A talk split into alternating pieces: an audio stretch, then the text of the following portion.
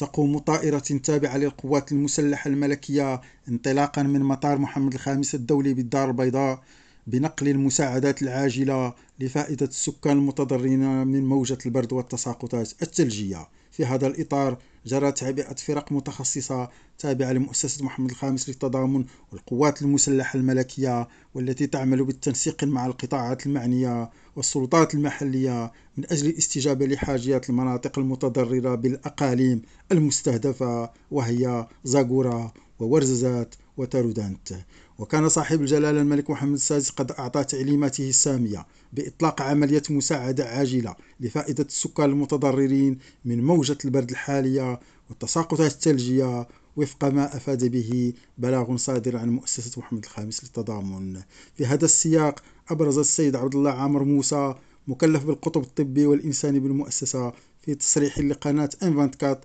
التابعة لوكالة المغرب العربي للأنباء أن هذه العملية تكتسي طابعا خاصا واستثنائيا لأنها تأتي مباشرة بعد التساقطات الثلجية المهمة ونزول درجات الحرارة إلى مستويات حادة إلى ما دون الصفر الشيء الذي جعل الساكنة ببعض المناطق يعيشون ظروفا صعبة. عبد اللطيف الجعفري ريم راديو الدار البيضاء.